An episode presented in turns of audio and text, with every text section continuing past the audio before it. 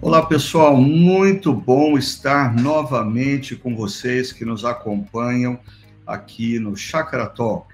Alguns nos acompanham ao vivo, ah, é, é, sempre bom ter vocês, alguns nos acompanham ao vivo, outros acompanham durante a semana, enquanto estão indo para o trabalho, enquanto estão na academia se exercitando, ou enquanto estão cozinhando, não importa onde você esteja. Esse é um podcast dedicado para ajudar você uh, na aplicabilidade da palavra de Deus. Nós cremos que uh, o propósito final da palavra de Deus não é a mera informação, mas é a transformação das nossas vidas. Por isso, nesse podcast, nós queremos ajudar você a praticar, a treinar, a exercitar a palavra de Deus. Então, fiquem à vontade para vontade para enviar suas dúvidas sobre as nossas últimas duas reflexões sobre o tema Menos é Mais, e a gente vai estar conversando aqui. E antes de apresentar os pastores que vão estar comigo respondendo todas as perguntas mais complexas. Eu quero uh, identificar aqui no nosso chat a Mari Gouveia, a Paula Regina, uh, o Kleber, a Leila, a Priscila, o doutor João Carlos, a Priscila lá de Baton Rouge, uh, de longe, o Gustavo Bessa, que é um uh, cara muito legal, a Bessa, né? Uh, também temos aqui o Doni Pérez, temos a Mara Márcia, o Dalton, a Silvia Campelo, o Edson Ferreira. Muito bom ter você aqui, Edson. E o Edson fez uma pergunta aqui que a gente já vai entrar nela já já. A Mimi, a nossa querida Mimi, a Miriam Schwab, o Gabriel Pelizé, o Danilo May, seja bem-vindo, Danilo, a Ellen Mendes, que está sempre aqui com a gente, e a Leon e Daniel Menucci. Mas tem mais gente chegando, já já eu falo a, a, a, com eles e cito o nome deles. Eu queria pedir para você ficar muito à vontade para enviar as suas colocações, as suas opiniões, as suas perguntas, como a gente tem sempre falado ao momento de reflexão nos nossos encontros de adoração, nós não queremos que a, a, nossa reflexão seja a última palavra, ela é a primeira. E aqui a gente amplia a discussão, a conversa, o diálogo, para entender a aplicabilidade junto com outros pastores, e aí você vai para o grupo pequeno para compartilhar a sua história e a sua história vai abençoar vidas. Conta a sua história das suas vitórias, das suas lutas, das suas dificuldades. Orem uns pelos outros e aí a gente vai estar, inclusive, praticando o que nós ah, refletimos ah, na última, ah, no nosso último estudo, ah, no dia de ontem, domingo, dia 12 de março. Então, eu queria chamar aqui para estar com a gente ah, o pastor Tiago e o pastor André ah, eles estão cheios de vontade de responder perguntas complicadas, ok? E, e, eles não gostam de perguntas fáceis, então caprichem nas perguntas, sejam bem-vindos. Tudo bem com você, Tiago? Tudo bem com você, André? Ricardo, boa noite. Muito bom estar com vocês aqui. Ah, sim, o André gosta bastante de responder perguntas difíceis. legal, legal, Ricardo. Legal, Thiago. Satisfação e alegria estar com vocês aí. Também o pessoal que está chegando, muita gente conhecida aqui aparecendo no chat. É muito bom estar com cada um de vocês aí, tá bom?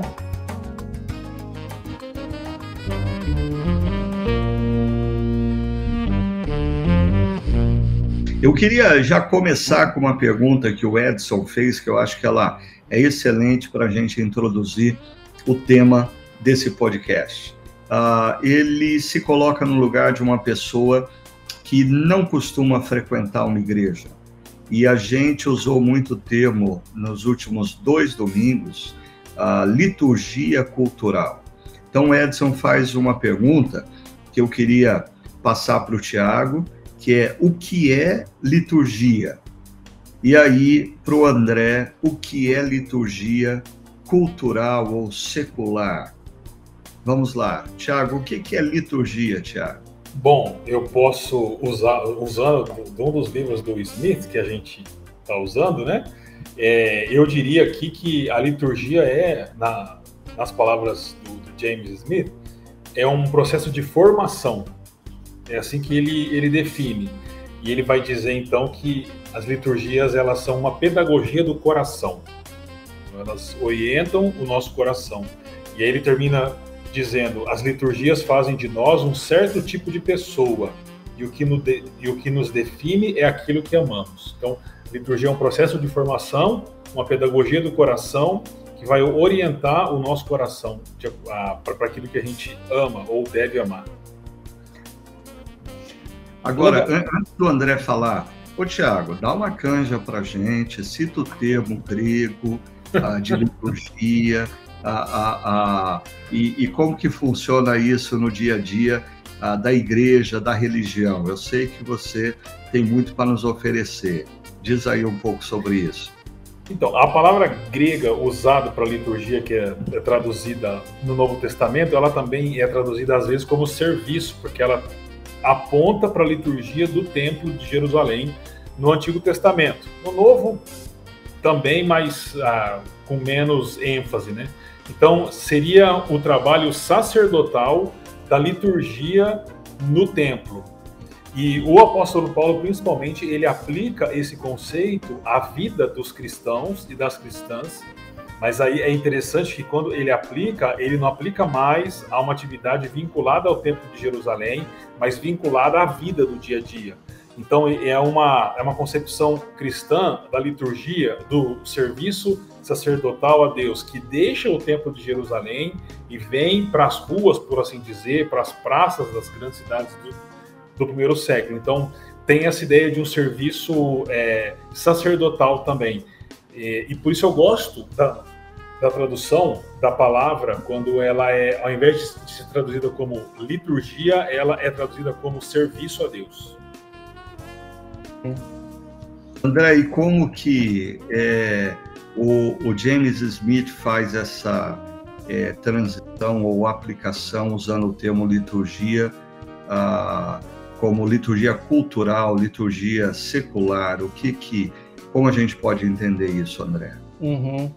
Trazendo essa ponte que o Tiago está ah, descrevendo aqui da liturgia no contexto do culto, né? Assim, no culto, antes de trazer para a liturgia cultural, no culto, a liturgia é aquela sequência de práticas que existe no momento do encontro do povo reunido de Deus, mas que existe uma sequência lógica, um início, um meio e um fim que conduz para a pregação da palavra. Então essa sequência ela é tida, ela é dada como uma liturgia, né? Mas o significado teológico por detrás está naquilo que o Tiago falou de serviço, né? Não é nós que servimos primariamente a Deus, mas Deus quem nos serve, Deus quem nos encontra e em resposta àquilo nós servimos a Ele. Inclusive no, no alemão, né, a palavra não existe a palavra culto, mas é Gottesdienst, que significa Deus nos serve, é o serviço de Deus né? Porque a ideia é justamente essa de que Deus vem ao nosso encontro para nos servir dentro dessa sequência de adoração a Ele, né? Agora fazendo um paradoxo, um paralelo dessa sequência de processo de adoração a Deus, existem liturgias na medida em que nós avançamos na semana, liturgias culturais, que são outras formas e processos de adoração. É a liturgia do consumo, é a liturgia da ganância, é a liturgia da exploração, é a liturgia do pecado humano, são diversas formas e padrões que nós encontramos na nossa cultura e que nos confrontam. Então, por essa razão que a liturgia de Deus, aquilo que nós ouvimos, experimentamos dentro de um contexto de um encontro da igreja reunida, ela nos alimenta e nos convida a exercermos aquilo dentro uh, do contexto das liturgias do mundo, ou seja, das formas e expressões que muitas vezes nos afastam de Deus, que tem muito mais a ver com o um consumo, né? Inclusive na igreja ortodoxa antiga, uh, se faz a distinção entre liturgia com L maiúsculo e liturgia com L minúsculo. Liturgia com L maiúsculo é aquela do Deus que nos encontra, nos alimenta, nos traz a sua graça no contexto da igreja reunida, né? Agora, a liturgia com L minúsculo são as diversas liturgias culturais que nós estamos abordando, né? Que são os diferentes padrões de vida que nós enfrentamos, que nós uh, desafiamos, mas que uh, nós somos convidados a viver no mundo, a não viver ausente do mundo, mas capacitado pela graça, pelo amor de Deus que nós encontramos dentro do contexto da liturgia com L maiúsculo. Né? Então, assim, por essa razão que não existe essa compreensão de que eu vivo no mundo sem o contexto da igreja reunida, né? Claro que a gente vai explorar ali na frente, né? Mas essa dinâmica dos desigrejados, elas não têm, não, não, não há nenhum amparo bíblico, né? De você somente estar no contexto do mundo, mas não ser alimentado pela graça de Deus, pelo ensino, pela capacitação no contexto da igreja reunida, né? É. É, sabe que é, essa ideia do James Smith das liturgias culturais ou liturgias seculares, assim, é, acendeu uma luz na minha cabeça para eu olhar as mais variadas situações e perceber realmente como as pessoas estão inseridas ah, em liturgias. E essas liturgias ah, falam ah, da devoção que essas pessoas têm muitas vezes, a ídolos e a outros deuses. E eu estava pensando, por exemplo, o ambiente de uma academia ah, é, é, é, um ambiente repleto de liturgia. Né? Desde o, do, do, da liturgia que uma pessoa segue para fazer os exercícios, mas a vestimenta que ela usa, ah, porque é uma vestimenta que talvez é, ressalte mais o preparo físico dela. Ah, ela está fazendo o exercício, mas ela também é, a, quer que as pessoas observem como ela é capaz de fazer com perfeição a, aquele exercício. Ou seja, existem muitas coisas envolvidas numa academia de ginástica mais do que o mero exercício físico. E eu acho que essa questão das liturgias culturais abrem os nossos olhos para perceber isso, né? Na negociação, como a gente falou, na mesa de happy hour, a, a, numa academia, a, existem liturgias e se a gente não tomar cuidado, essas liturgias, elas, elas deformam o nosso coração, elas semeiam em nós valores ou nos seduzem na direção de deuses estranhos. Tiago, você uh, teria uma imagem para nos ajudar a compreender essa questão da liturgia secular, da liturgia cultural? Sim, Ricardo. É, há, há inúmeras imagens. Né? Você já mencionou, acho mais de uma vez, já nessa série, a, a questão do shopping center. O, o, Smith ele começa a trilogia dele falando de uma expedição marciana entre os seres humanos e ele vai na, e aí os, os marcianos escolhem um lugar que na observação deles é mais importante para os humanos. Aí ele, eles vão descrevendo esse lugar e você vai percebendo que é um shopping center que tem uma liturgia, que tem um calendário litúrgico, que tem santuários pequenos em que se faz um sacrifício quando você passa um cartão de crédito. É muito interessante isso. Mas para uma além dessa, é, eu gosto muito de futebol. A, você também gosta, infelizmente você torce para um time que não é tão bom assim, mas é, é interessante que a gente ouve, às vezes, brigas sobre brigas de torcida, né? De pessoas que matam ou, ou morrem por causa disso, e a gente se, se pergunta, mas que imbecilidade é essa de brigar porque a pessoa torce por outro time, porque seu time ganhou, seu time perdeu. Mas há uma liturgia dentro do estádio. Quando você uhum. vai com essa perspectiva, você percebe que há cânticos, a movimentos, a um sentimento profundo de comunidade, de interação, a instrumentos de luz, a, a, a instrumentos de música, e ali tem uma liturgia. E as pessoas que são tomadas por essa liturgia são formadas, e há uma pedagogia do coração lá. São essas pessoas que vão matar ou morrer por causa do time de futebol.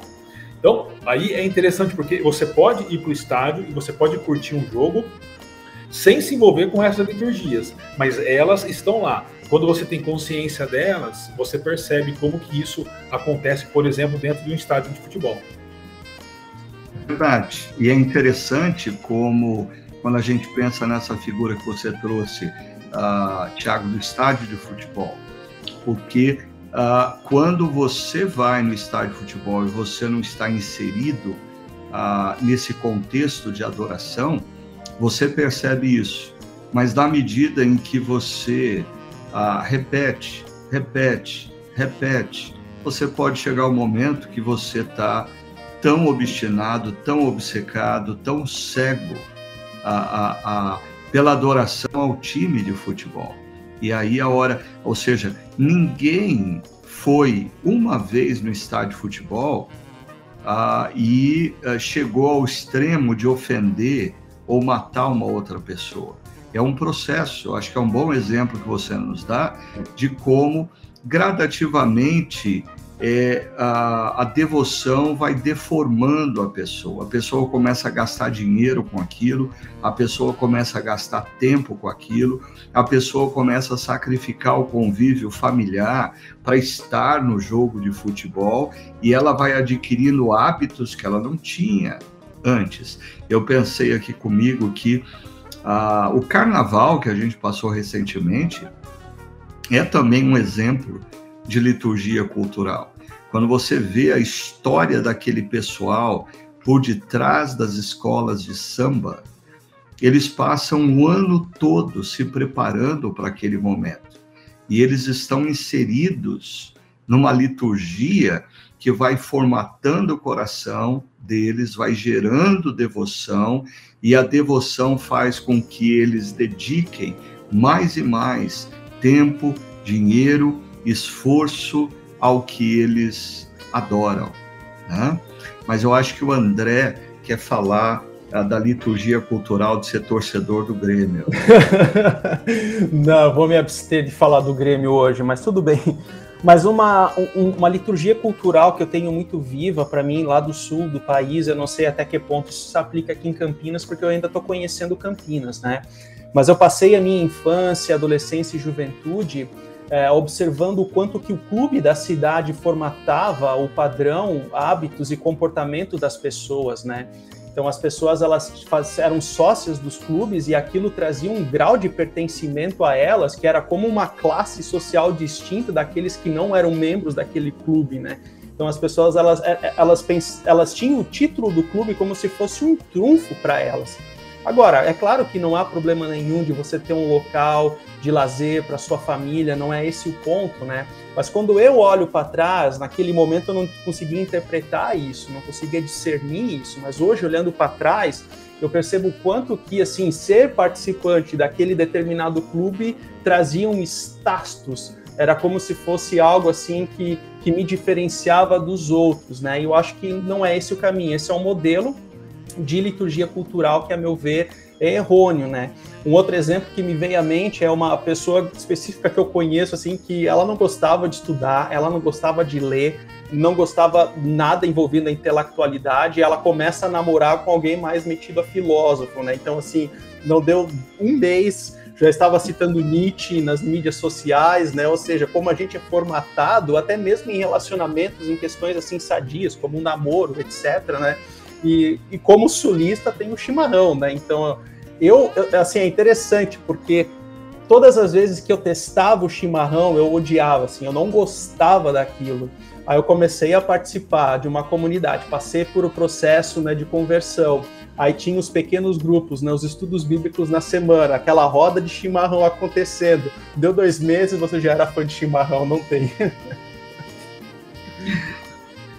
E olha, o, o Kleber, ele coloca uma pergunta para nós, ah, dizendo assim, pensando em formação versus deformação, ou seja, a formação espiritual que as práticas espirituais geram e a deformação que as liturgias culturais promovem, ah, ele diz, em muitos momentos a pessoa pode estar vivendo os dois momentos, ou as duas situações. Ah, essa é a pergunta dele.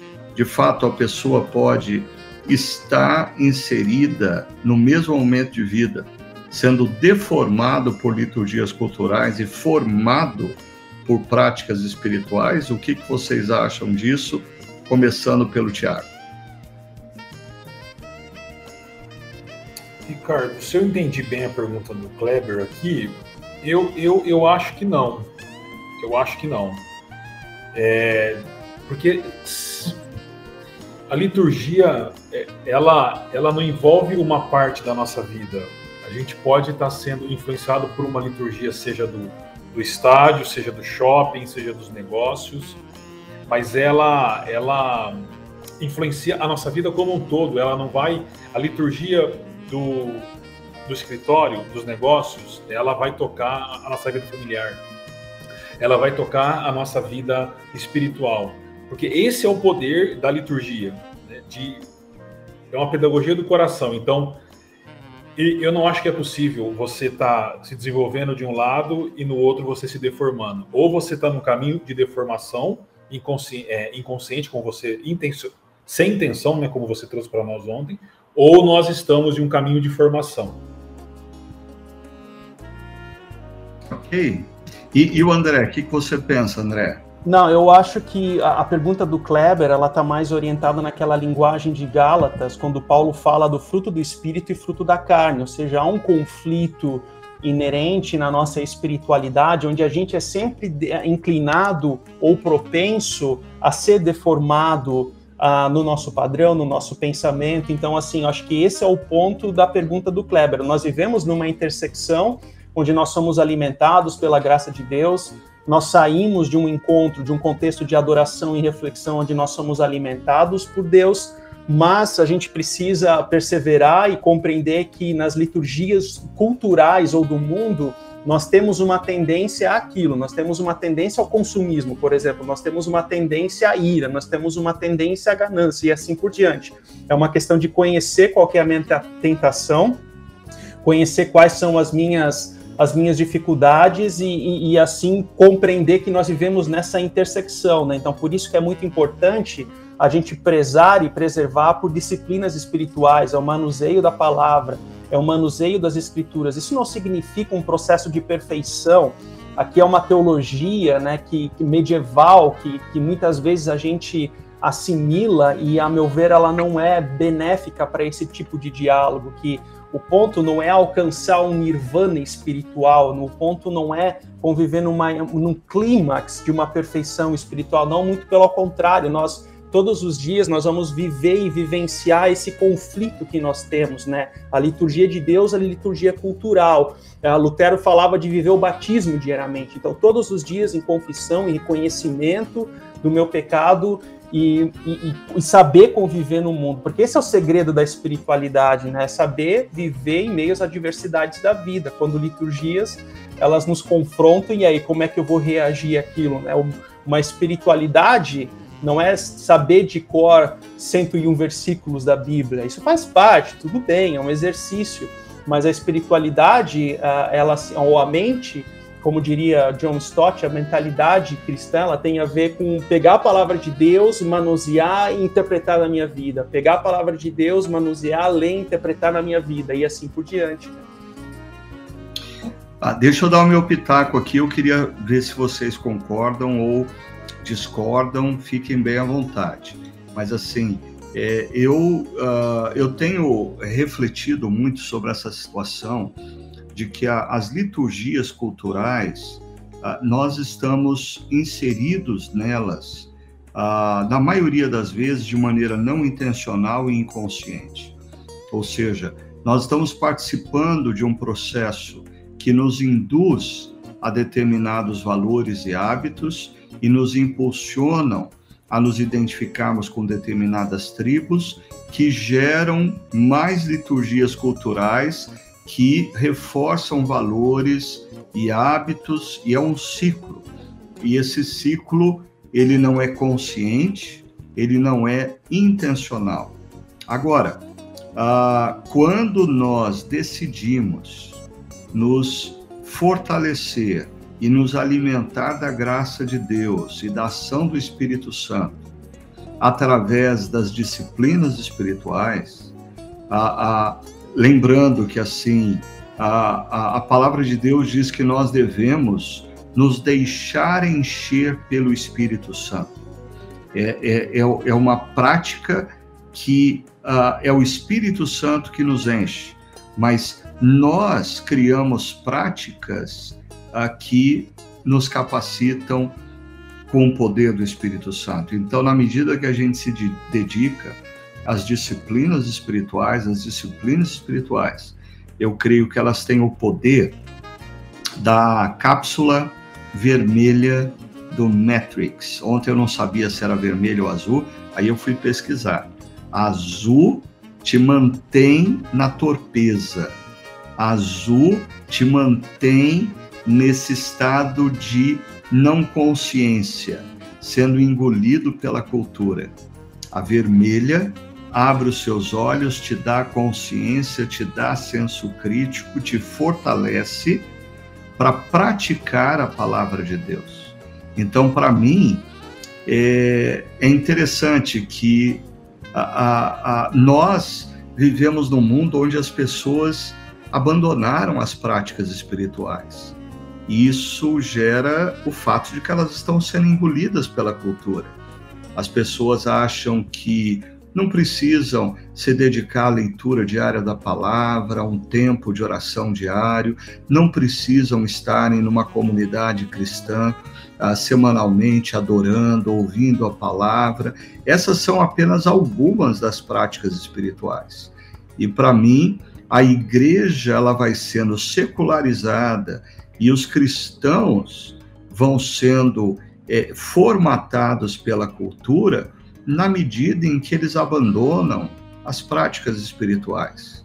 Então, para mim, de fato, ou você está sendo engolido pela cultura, porque você não opta pelas práticas espirituais, ou você opta pelas práticas espirituais, liturgias que fortalecem a palavra de Cristo na sua vida, e isso gera consciência, senso crítico, reação e novas atitudes diante do mundo que nos cerca.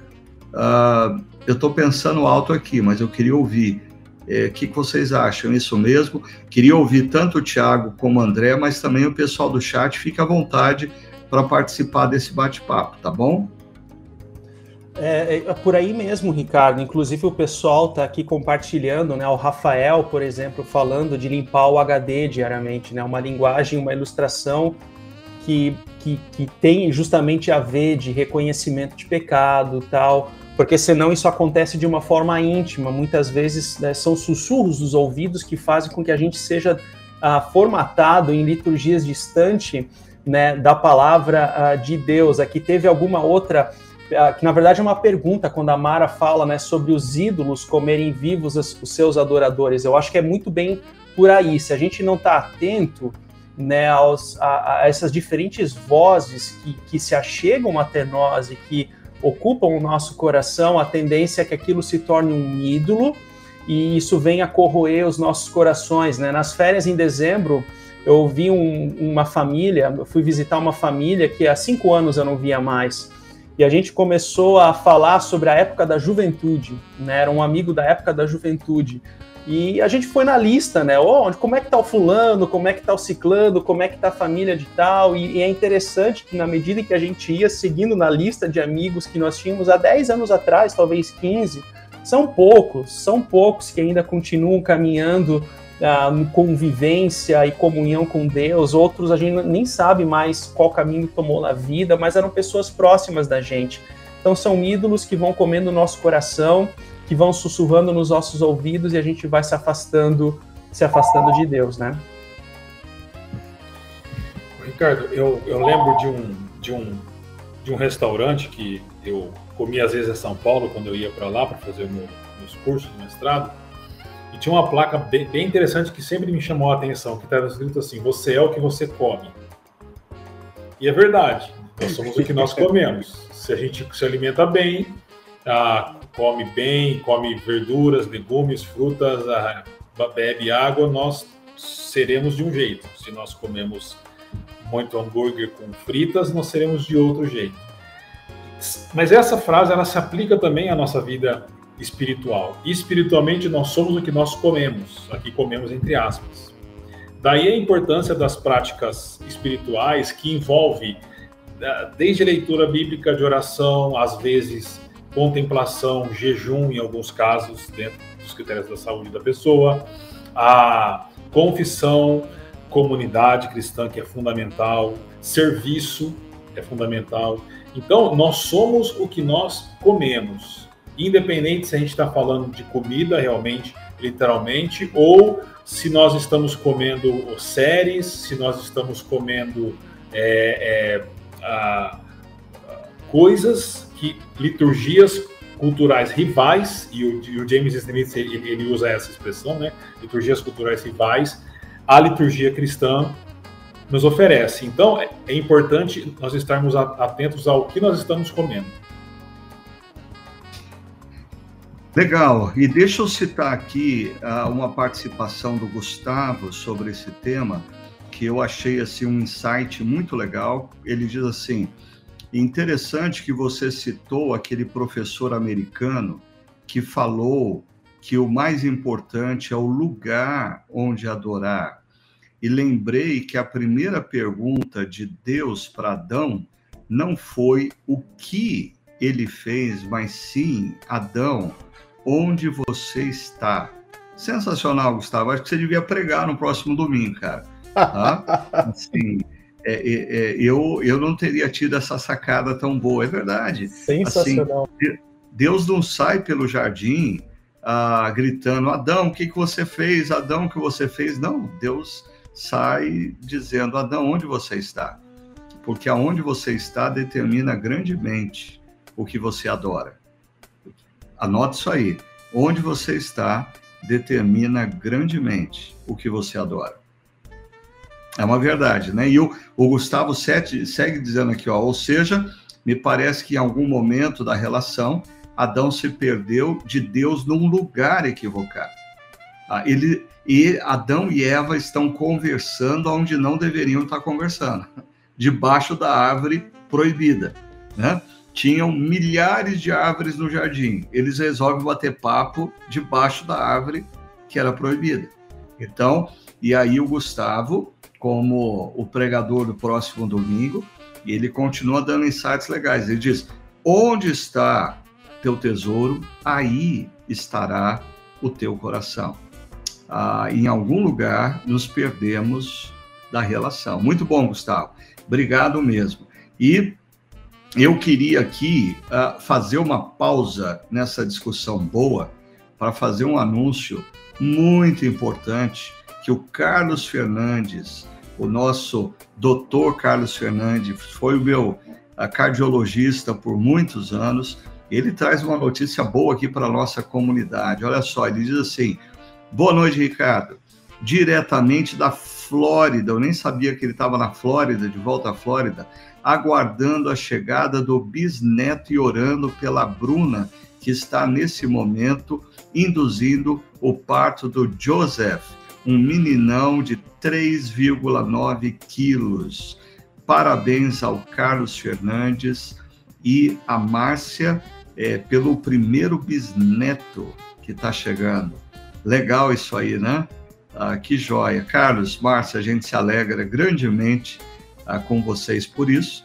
E a partir de hoje, ah, o nosso amigo Gustavo é tio avô, certo, Gustavo? Tio avô tá? Mas vamos voltar aqui à, à, discussão.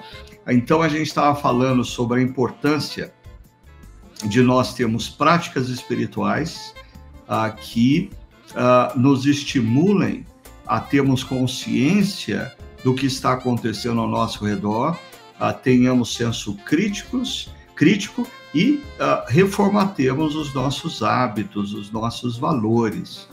Me diz uma coisa, é, aonde entra uh, os grupos pequenos nesse negócio? É, e, e, eu vou, vou acrescentar uma coisa, porque teve uma pergunta aqui em, em, cima, deixa eu ver se eu acho alguém que falou se a gente pode considerar o, o serviço no ministério uma prática espiritual, ok? Então, duas coisas que eu queria colocar para vocês. É, eu acho que elas pertencem quando a gente fala de práticas espirituais associadas à vida comunitária. Qual, aonde entra, qual a importância do grupo pequeno e uh, o serviço uh, num dos ministérios numa comunidade local pode ser considerado prática espiritual? Está com vocês. Eu acho que sim, Ricardo. Aqui a gente está falando do mesmo combo uh, de atividades, mas em categorias diferentes, né? Então, o encontro de adoração e reflexão, no contexto da chácara, o grupo pequeno ele serve para aprofundamento e comunhão da fé, aprofundamento da fé e comunhão com outros, né? Onde a gente reflete, reage né, a partir da, da mensagem, daquilo que foi compartilhado no encontro de domingo, mas também há um espaço onde a gente pode conversar, dialogar, conhecer novas pessoas, ter a oportunidade até de compartilhar as nossas histórias em relação a isso, e dentro desse tripé, uma terceira categoria seria o serviço, que eu creio que sim, é, faz parte de uma, de uma dimensão, de uma disciplina espiritual. Eu creio que Deus ele pode sim trazer bênçãos para nós, amadurecimento, intimidade com ele, a partir do momento que a gente uh, se coloca à disposição do serviço a ele, independente de qual área que seja, não é o que, mas o como, mas o porquê, a importância daquilo. Mas voltando agora para o grupo pequeno, especificamente, eu acho que o grupo pequeno ele até possui uma dimensão até contracultural, né? Porque falar em grupo pequeno hoje, quando um grupo de pessoas se reúne para compartilhar histórias, para compartilhar uma refeição, para falar ou refletir acerca de, de, um conteúdo, de uma mensagem que impacta e transforma vidas, é contracultural o nosso mundo individualista, orientado para si mesmo, onde as pessoas estão mais reclusas. Então, esse é um primeiro ponto uh, relacionado ao grupo pequeno, né? Então, no domingo, logo após um dos, uh, dos encontros, encontro das 11 horas, né, eu, eu fui almoçar na, na casa de um, um grupo pequeno que estava se reunindo, e ali algo muito bonito estava acontecendo, porque assim, haviam pessoas novas se achegando naquele grupo pequeno. Então, aquele nível de pertencimento, sabe quando dá liga, quando tem aquela química, assim, de as pessoas que estão se conhecendo há duas semanas, uma semana, mas assim, o jeito que elas falam, a dinâmica da conversa, assim, parece que se conheciam há, há anos, né? Aquilo era muito bonito. Então, assim, quando a gente vê esse tipo de dimensionamento, quando a gente vê esse tipo de, de pertença ou de pertencimento, de dinâmica acontecendo, isso, isso, isso é muito bonito. É claro que para os hóspedes dá trabalho, recebe as pessoas, limpa a casa tal, mas isso é um serviço, entra aqui a dimensão do serviço, né? Onde você coloca à disposição né, pessoas para você abre a sua casa como forma de abençoar outros, né? Tem um grupo pequeno específico assim que que o, que o hospedeiro ele, ele é mineiro, cozinha bem e tem o dom da hospitalidade, né? Então, assim, é, é um tripé sensacional, assim, para um grupo pequeno, né? E antes do pastor Tiago comentar sobre essa história do lugar do grupo pequeno e se o serviço uh, é uma prática espiritual, é, hoje eu tive a oportunidade de conversar com uma pessoa da nossa comunidade, a Ana Valim, que há muitos anos recebe um grupo pequeno na casa dela. E ela comentava que assim, o grupo pequeno na casa dela começou assim há 15 anos atrás, porque ela mencionou o pastor Renato Camargo. O pastor Renato ainda estava na nossa comunidade e conversando com a Ana, falou: por que você não começa um grupo pequeno na sua casa? E ela falou: boa ideia, eu vou começar e ele falou: pode ter criança? Ele, ela falou: ah, manda criança, nós vamos ter apoio à criança. Só que ela não conversou com o Alberto, o marido dela. Aí, quando chegou no domingo, a nossa comunidade era menor ainda, então dava para fazer isso, uh, anunciar uh, no nosso encontro, né? O Renato uh, falou assim: ó, oh, e essa semana a gente vai começar um grupo lá no Alphaville na casa da Ana, o Alberto olhou para a Ana, nem sabia o que estava acontecendo, e o Renato falou: e nós vamos ter apoio das crianças lá também. O Alberto arregalou um olhão, e a Ana falando com uma profunda alegria, porque nesses aproximadamente 15 anos, ela viu muitas pessoas passando pela casa dela, muitas histórias sendo construídas e, e eu percebi como, no caso da Ana, o grupo pequeno faz parte do serviço dela e como isso faz diferença na vida dela, ou seja, como isso fortalece a, a, na caminhada. Tiago, e você, o que, que você acha? Qual o lugar dos grupos pequenos na nossa prática espiritual e se serviço também é prática espiritual? Bom, vou começar da última. É, sem dúvida, serviço é prática espiritual, tanto é que nós na chácara prezamos por isso. A gente é, tenta conduzir as pessoas a servirem, porque a gente entende que servir faz parte da maturidade cristã e do crescimento delas na fé, porque o nosso próprio Senhor disse que não veio para ser servido, mas para servir e dar sua vida em resgate de muitos. Então, se o Senhor veio para servir, quem somos nós para não servirmos, né? Agora, o grupo pequeno, Ricardo, ele, ele, ele é fundamental porque ele faz parte da liturgia. Ele está conectado com a liturgia do domingo e tá e aí na chácara a gente tem uma liturgia bem interessante, né? Que é o encontro de domingo, fundamental para nossa caminhada. A gente tem esse momento que nós estamos experimentando agora, que a gente conversa, mas a gente está conectado com irmãos e irmãs da, da, da comunidade, e essa liturgia continua nos grupos pequenos. Então, os grupos pequenos, eles não são só um espaço para as pessoas reverem pessoas queridas, a comerem alguma coisa, é, a lerem um pouco da Bíblia e, e orarem. Tudo isso é muito importante, mas não é só isso faz parte de um processo de liturgia que está uh, moldando o nosso coração. É um processo de formação espiritual. E o grupo pequeno, ele é de fato o que a gente chama na chácara de família estendida. Então, eu frequento dois, três grupos pequenos toda semana e é muito bom ver como que as pessoas crescem juntos, né? como que as pessoas são, são desafiadas a estarem juntos e como que aquele tempo inteiro em conexão com o encontro de domingo formam uma liturgia de formação espiritual, de pedagogia do coração, como diz o, o James Smith. Legal, Tiago. Jóia isso aí para a gente pensando assim que a nossa comunidade ela tem uma pedagogia do coração, um processo de formação espiritual que começa pelo momento em que a gente adora a Deus, reflete na palavra de Deus depois a gente dialoga aqui no podcast e nos grupos pequenos a gente compartilha a vida, compartilha lutas, compartilha vitórias e como testemunho da importância do, do grupo pequeno nesse processo de formação espiritual, a, a Ellen Menes diz: o grupo pequeno nos traz a verdadeira comunhão.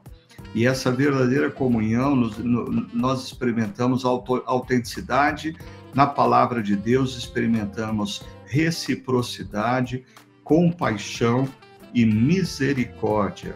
E ainda ela cita Romanos 14, 19, dizendo: esforcemos-nos em promover tudo quanto conduz à paz e à edificação mútua. Está aí o testemunho da Ellen sobre a importância do grupo pequeno no processo de fortalecimento da fé uh, e na formação espiritual dela. Agora, uh, Tiago e André, talvez pessoas estejam nos escutando e elas estejam, algumas estão dizendo assim, ah, mas a minha experiência com esse negócio de grupo pequeno não foi boa. Uh, sei lá, não foi bem recebida, uh, ou compartilhou uma luta virou fofoca, as pessoas não foram reverentes para com a vida, ou alguma outra situação. Então, pessoas tiveram experiência ruim com um grupo pequeno. Outras pessoas resistem ao grupo pequeno. Porque o grupo pequeno, ah, eu vou aparecer na casa da pessoa, eu vou ter que falar o meu nome, as pessoas vão perguntar coisas para mim, ah, isso é íntimo demais. E a gente está dizendo, mas os grupos pequenos eles são importantes nesse processo de transformação e resistência à deformação cultural, inclusive o individualismo. Então, eu queria perguntar para vocês, uh, o, o, que vocês poderiam falar para pessoas que uh, não tiveram uma boa experiência com grupos pequenos, ou talvez resistem à ideia do grupo pequeno. Fiquem à vontade. Legal, Ricardo. Eu acho assim, se você faz parte do primeiro bloco de pessoas que deram uma oportunidade para participar de um grupo pequeno, mas por alguma razão teve uma experiência negativa ou não teve uma dinâmica, compreenda que isso faz parte do processo. Não há, não há nada de errado de você procurar um outro grupo. Isso não significa que uma experiência pontual uh, seja uma experiência de todos. Então, assim, nesse ponto, eu penso que a gente precisa talvez quebrar alguns paradigmas e bloqueios, no sentido de que uma vez que você entra naquele grupo, você não pode eventualmente uh, tentar a experiência em outro grupo, em outro bairro, em, com outras pessoas. Isso, isso, não é um problema em si, desde que você participe de um grupo pequeno. Então, esse é o, é o primeiro bloco, o primeiro grupo de pessoas. Em relação à resistência que se tem, né? Muitas pessoas elas se sentem mais tímidas ou elas, elas estão deformadas, esse é um ponto, né? Deformadas que a liturgia do individualismo pode ser também uma questão, ou às vezes elas estão dentro daquele contexto mais de uma zona de conforto, porque eu chego do trabalho, eu tenho que dar banho nas crianças, a gente tem que pegar o carro, aí tem que ir na outra casa, mas dentro desse processo todo, assim, né, de, de investimento naquela noite, investimento naquele momento, acho que Deus fala muito com a gente. Eu acho que nessa no, no médio e longo prazo a gente vai perceber o quão cuidado que a gente é no grupo pequeno. E aqui a palavra cuidado ela é muito importante em se tratando de grupo pequeno, né? Porque para mim, na minha história de fé, a minha história ela nasce dentro dos chamados estudos bíblicos, que é uma versão de grupo pequeno, talvez hoje, né? Então, para mim, uh, é até uh, dicotômico dizer assim, uh, o convívio na igreja sem um grupo pequeno. É, é para mim é interessante eu ter que esforçar para convencer alguém que isso é importante, porque aquilo era tão natural para mim e a gente carrega né, a nossa história, as nossas experiências do passado. E, e, e nesse ponto que eu gostaria de, de, de, de, abordar, né? Que a participação no grupo pequeno ela não tem como um fim em si mesmo de se expor. Se você não quer falar, se você não quer compartilhar, isso também é uma questão que você tem naquele primeiro momento, né? Mas é o ponto de você se sentir cuidado então, numa igreja, numa dimensão como a da Chácara Primavera, o grupo pequeno adquire esse status de cuidado que é muito importante. Então, eu, eu desafio você uh, para ter essa experiência de participar. E se você já participa, também ser ali um agente de cuidado e ser cuidado também por, por aquele grupo pequeno. É, eu, eu penso que, como o André ele destacou, a gente precisa superar um valor ou uma, um, uma falha da nossa cultura que nos foi dada através de liturgias do individualismo e principalmente de amizades que são muito superficiais. Então, nós, nós dizemos assim, ah, eu conheço aquela pessoa, mas você conhece de vista. Eu gosto muito porque no, na linguagem é, hebraica, o verbo conhecer, ele é muito pesado. Ele só é usado para é, expressar realmente relações que são bem profundas. Eu acho que nós, latinos, brasileiros, nós somos bem quentes nas nossas relações, a gente gosta de estar com as pessoas, mas isso às vezes é uma fuga nossa. A gente se relaciona bem superficialmente, mas não profundamente. Porque se relacionar profundamente tem alguns custos que na nossa cultura a maioria das pessoas não estão dispostas a pagar. Porque relacionamentos mais profundos implicam em, em é, acordos, em, em, caminhada mais profunda, em a, lidar com questões mais sérias e assim por diante. Então, eu acho que nós temos uma cultura que a, é conhecida por ser uma cultura relacional e é, mas superficialmente. E nos grupos pequenos, nós somos desafiados a realmente é, construir amizades como aquela que a gente ouviu na série, uma série o ano passado, da amizade entre Davi e Jonatas, né? E assim, só para falar um pouquinho da minha, da minha experiência, eu sou fruto de grupos pequenos. Eu ouvi do evangelho em grupos pequenos, eu experimentei do amor de Jesus em, em grupos pequenos. A minha formação pastoral foi em grupos pequenos, num casal, na casa de um, de um casal querido que agora está frequentando a chácara o Júnior e a, e a Jaque estavam ontem lá com a gente à noite. É, durante alguns anos eu liderei o grupo pequeno lá e foi o lugar que comecei a pastorear e a cuidar de pessoas. Então, eu, eu acho que estou muito junto do André, assim, de pensar em uma comunidade e grupos pequenos como se fossem assim, situações gêmeas, irmãs. Não dá para pensar em uma coisa sem a outra.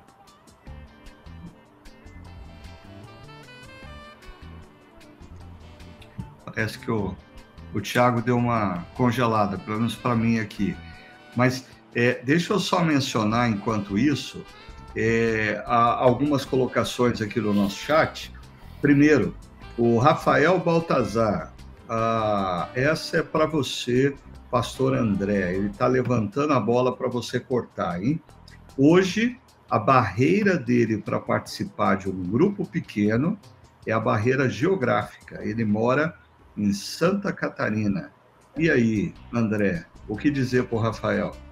Rafael, um, na chácara nós também temos grupos pequenos online, tá? Inclusive o grupo online que se reúne nas terças-feiras, assim, lá você vê gente de São Paulo, da Bahia, de Porto Alegre, assim, é, é bem multicultural geograficamente falando, né?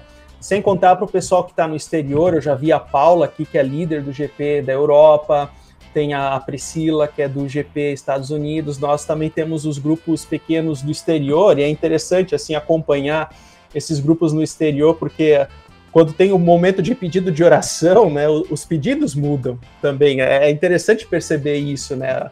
De repente tem alguém pedindo oração pelo visto que está para chegar. Aí tem outro pedindo oração porque está com saudade da família, ou está distante da família que já não vê há X anos, né? Então, assim, é bonito, assim, a missão no reino de Deus traz, assim, dessas situações e, e, e alegrias, né, nas diversas facetas e, e contextos. Vocês sabem que ah, no domingo passado tinha um casal na nossa comunidade que ah, eles são amigos há muitos anos, ah, a Simone e o Will. Ah, o Will é americano a Simone vive nos Estados Unidos já há muitos anos e eles vieram para o Brasil para passar quatro meses no Brasil, vieram na nossa comunidade e eu achei impressionante, porque eles vieram um domingo, na segunda-feira eles me mandaram uma mensagem dizendo: Ricardo, que grupo pequeno a gente pode participar? Eu confesso, confissão de pecados de pastor aqui eu falei, mas por que, que eles vão frequentar grupo pequeno se eles vão ficar só quatro meses no Brasil? Ah, mas eu mandei para ela algumas opções. E ela foi num grupo pequeno. E domingo passado, eles estavam ah, lá na nossa comunidade e ah, vocês sabem que o grupo pequeno, amanhã à noite, vai fazer um happy hour ah, para eles, para porque eles estão voltando para os Estados Unidos. Ah, eu fiquei impressionado assim com a amizade entre eles. Mas eu acho que assim, é, às vezes uma barreira que a pessoa tem para entrar num grupo pequeno é essa coisa é, é uma barreira assim de é, é, é, emocional. Ah, o que, que vão pensar de mim? Ah, eu sou tímido. Ou, e, e quando você supera essa barreira, você pode ser surpreendido pela construção de amizades tremendas. Né? Deixa eu citar aqui a, a Sara. A Sara diz assim: Olha, eu tive muito apoio do meu grupo pequeno quando eu perdi meu esposo, senti o carinho como de uma família mesmo. Eu louvo a Deus pela vida dos meus amigos e irmãos de GP.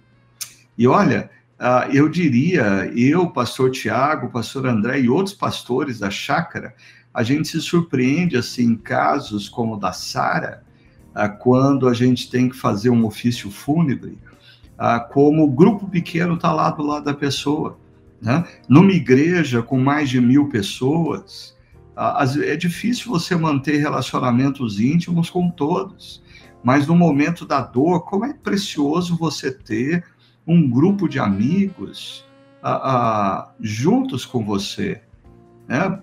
Parece que o, pastor André viveu isso hoje mesmo, André. Fala um pouco, o Tiago, Tiago, fala sobre isso. Foi eu. Hoje eu fui no velório da dona Odete, a mãe da Ana, esposa do Hélio, e eles são num grupo de valinhos, liderado pelo Maurício, e lá estava o Maurício, líder do GP, o André, não o pastor André, mas o outro André, que é amigo do pastor André, também lá, uh, os irmãos e as irmãs lá do GP dando a força para eles nesse momento de luto. Então, isso aconteceu hoje. Uhum. Que legal. E deixa eu citar aqui também o testemunho da Regina Maura, que pode ser interessante aí para o Rafael, que está distante. Olha só, a Regina Maura diz: ah, Pastor, temos experiência do grupo pequeno uh, que nos ajudou na pandemia e hoje somos mais fortalecidos e ficamos, uh, se ficarmos sem um grupo pequeno. E aí depois ela diz assim: Eu e o Araquém somos de São José do Rio Preto, ou seja, eles estão em São José do Rio Preto e participam desse grupo pequeno há dois anos. E aí vem outra, hein? Olha só, João Eduardo San Sanches Júnior. Temos aqui também um GP Dubai. Você conhece esse GP, pastor André, de Dubai? Não conheço, eu não entendi o comentário ali do João. João, depois você conta pra gente que história é esse de GP Dubai, tá bom? Joia. Mas ó, deixa eu colocar mais um ponto aqui antes da gente encerrar, porque a Ellen, ela tá colocando lenha na fogueira, ela tá provocando. A Ellen, eu perguntei aqui no chat quais são as razões que impedem uma pessoa de viver a experiência de um grupo pequeno tá, como parte do processo de formação espiritual. E a Ellen chutou a canela. Ela disse assim, ó, acho que a preguiça é uma barreira. O comodismo é um ídolo que impede a participação nos grupos. Ó, eu quero convidar o Gustavo Bessa para pregar no próximo domingo e a Ellen para pregar no domingo seguinte ok? Eu acho que a igreja está precisando ouvir vocês. O que, que vocês acham desse negócio que a Ellen colocou, que uma barreira que impede as pessoas de se engajarem num grupo pequeno é a preguiça, é o e ela chamou o comodismo de ídolo. Segura essa, Thiago. É, você sabe que a Ellen é um doce de pessoa, né? Uma grande líder de GP. Mas mandou a real, como dizem os mais jovens aí. E eu concordo com ela, Ricardo, principalmente depois da pandemia. Né? Nós temos uma tendência muito, muito forte como seres humanos de gostar do conforto, de gostar do comodismo, e isso vai tomando a gente. Então, um dia que deixa de ir no GP, fica em casa assistindo a alguma bobagem assim que não exige muito de nós, e aí a gente vai ficando como aquela história famosa da rã que fica na água quentinha e aí ela a água ferve e ela morre, né? A gente tem que lutar contra isso. E a razão de lutar contra isso é porque vale a pena. Vale a pena. A pessoa se esforça por causa de horário, cuida de criança, vai para o GP, pega o carro, vai para o GP. Eu, eu duvido que tem alguém que vai para o GP e, e, quando vai embora fala assim: ah, eu não devia ter vindo. Difícil, viu? Agora, eu quero ver o Gustavo pregar e a Ellen também, vai ser uma delícia. Ricardo, é, é, é, interessante, é interessante aqui porque a Paula ela fez até um comentário assim, seguindo aqui essa linha de raciocínio, né? De que o grupo da Europa, assim, eles têm um sonho de poder se encontrar em algum momento, assim. Então, geograficamente não são tão distantes assim, mas é o poder, assim, como como essa comunhão, essa fraternidade de um grupo pequeno, assim, conduz e, e conecta as pessoas, né? São pessoas que por serem expatriadas, elas convivem com as mesmas aflições, com os mesmos conflitos, cada um na sua área, cada um no seu contexto, cada um no seu país, mas de fato há essa conexão e, e essa presença deles, assim, eles estão sonhando a tempo de ter um ponto, um final de semana, eles podem se encontrar, né, para se preparar para um jantar. Então isso é muito bonito, assim, isso é coisa que somente no reino de Deus acontece, né? E ó, eu queria pedir para Paula, por favor, quando eles marcarem esse jantar na Europa, não deixar de me convidar, tá bom? Assim, se for inclusive na Toscana, melhor ainda. Aí a gente pede o pessoal que quer fazer caminhada de 300 quilômetros com o Pablo vai para Espanha uh, e o pessoal que quer jantar com o GP da Europa vai comigo para Toscana, ok? inscrições abertas, tá bom? que mais? Olha só, o pessoal agora resolveu acordar no nosso chat justamente a hora que a gente precisa terminar o, o, o podcast, né? O, o João, diga, Tiago. O GP Dubai aí é, é, o GP na casa do João e da Cláudia, que é um GP muito legal, muito legal mesmo, cheio de gente, com porque aí acontece o GP dos teams ao mesmo tempo, né? Lá na casa deles também, então é bem legal o GP. Aham. Uhum. É, eu só não entendi o porquê do Dubai. Eu ainda estou pensando por que Dubai. Comida árabe, eu acho, alguma coisa assim. É, ah, tá. E ó, o último testemunho da noite, a Silvia, olha que legal, gente. Eu faço parte de um GP que chamamos de célula intercontinental. Tem gente do Brasil, Portugal, Canadá, Suécia, dentro do Brasil, pessoas do Rio de Janeiro, São Paulo, Minas Gerais. E aí ela diz, uh, ela não completou. O que é interessante aqui, e aí não tem. Mas olha, uh, é fantástico isso, porque uh, assim a, a, nossa comunidade, é, cerca de pelo menos 50% das pessoas que frequentam os encontros de domingo participam de grupos pequenos. Mas ah, no segundo semestre do ano passado, eu e o pastor André ah, visitamos uma igreja nos Estados Unidos, onde 90% das pessoas participam dos grupos pequenos. E a gente pode chegar lá, se a gente perceber a importância do grupo pequeno na nossa formação espiritual, tudo que a gente viu domingo passado sobre se suportar mutuamente, ah, se amparar, a, a se repreender, a, faz parte do espaço e do ambiente do grupo pequeno. Então, eu queria. É... Ah, agora o, o, o João resolveu, resolveu, responder aqui, ó. Ah, é por causa do Palmeiras. O Ricardo Augusto disse que eu tinha ido ver a final do Mundial em Dubai. E aí ficou GP Dubai. O Ricardo Augusto é um cara que vive do passado certo? E, Eclesiastes diz que a gente não deve ficar uh, vivendo o passado, a gente tem que viver o presente, certo? Ah, bom, mas deixa eu terminar pedindo para o Tiago e para o André dar uma última palavra. Nós conversamos aqui sobre o que é liturgia, o que são liturgias culturais, ah, como as práticas espirituais podem nos fortalecer para lidarmos com essas liturgias culturais que nos deformam, e aí nós falamos sobre os grupos pequenos como uh, parte de práticas espirituais importantes na vida. Uh, Tiago e André, uh, o que vocês, qual o desafio que vocês gostariam de lançar para as pessoas uh, para essa semana, diante de tudo que nós conversamos? Qual seria a última palavra de vocês? Vai lá, Thiago, depois André. Tá, bom, eu, a última eu retomo a frase lá do restaurante, nós somos o que comemos, então nós precisamos ser criteriosos naquilo que comemos. E as liturgias são pedagogia, é, é a pedagogia do nosso coração.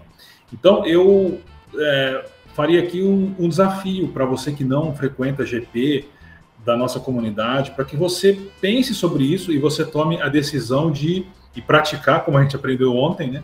ah, de participar de um GP. Você pode fazer isso pelo site da Chácara, no chakra.org, ou você pode pedir ajuda de um dos pastores. A gente tem o imenso prazer de encaminhar pessoas para os grupos pequenos. E aí você incorpora a participação nos grupos pequenos, a participação nos encontros de domingo, e você então está construindo uma liturgia. Você vai comer de maneira muito mais saudável e isso vai te ajudar muito na sua caminhada e na sua jornada. É isso que eu diria. Uhum. Ricardo, uh, eu fico nessa palavra final com uma expressão que é o nome da série, menos é mais, né?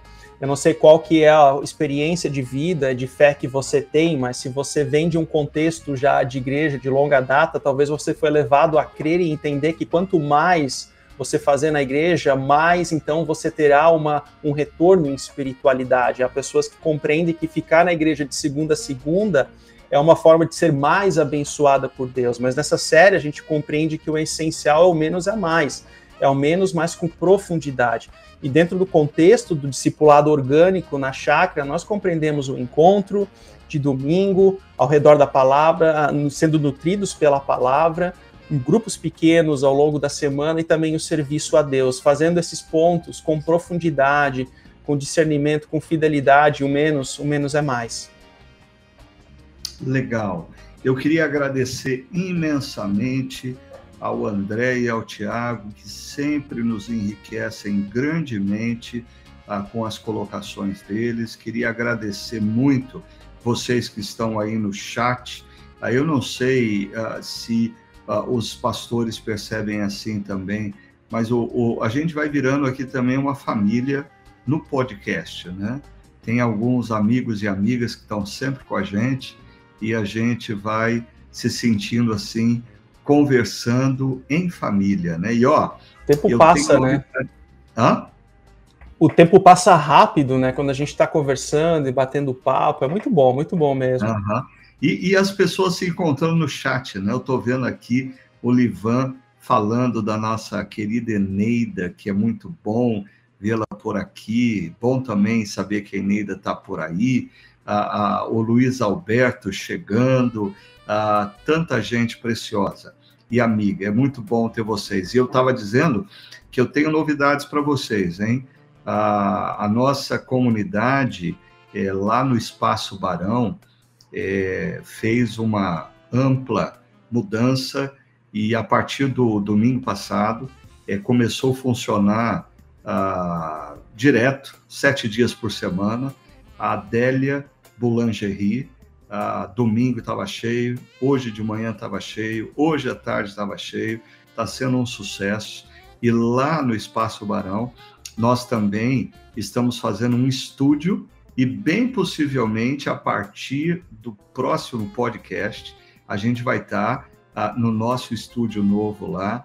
Ah, esse estúdio vai estar disponível para os trabalhos da nossa comunidade, ah, para ah, outros eventos e podcasts para profissionais, para adolescentes, para jovens, fiquem à vontade para usar. Ah, e então a gente vai se encontrar na próxima semana, bem possivelmente, do nosso estúdio lá para podcast. Vai ser bem legal isso aí. E tudo isso tem sido possível porque nós temos a nossa comunidade pessoas muito queridas e fiéis que acreditam na missão da nossa comunidade e que têm dedicado suas vidas nos ministérios da nossa comunidade, têm mantido a nossa comunidade com a contribuição financeira. Muito obrigado a todos vocês que têm construído ou reconstruído a nossa comunidade uh, depois dos dois anos praticamente de pandemia. É muito bonito ver tudo que Deus está fazendo em nós, na nossa comunidade, através de nós, ok? Então, Deus abençoe a todos vocês. Muito obrigado por estarem aqui conosco. Compartilhem o podcast, curtam o nosso podcast. Uh, não deixem de falar com seus amigos e amigas sobre esse momento, convidando-os para participar na próxima segunda, às 8 horas da noite, ok? Até lá e Deus abençoe grandemente todos vocês.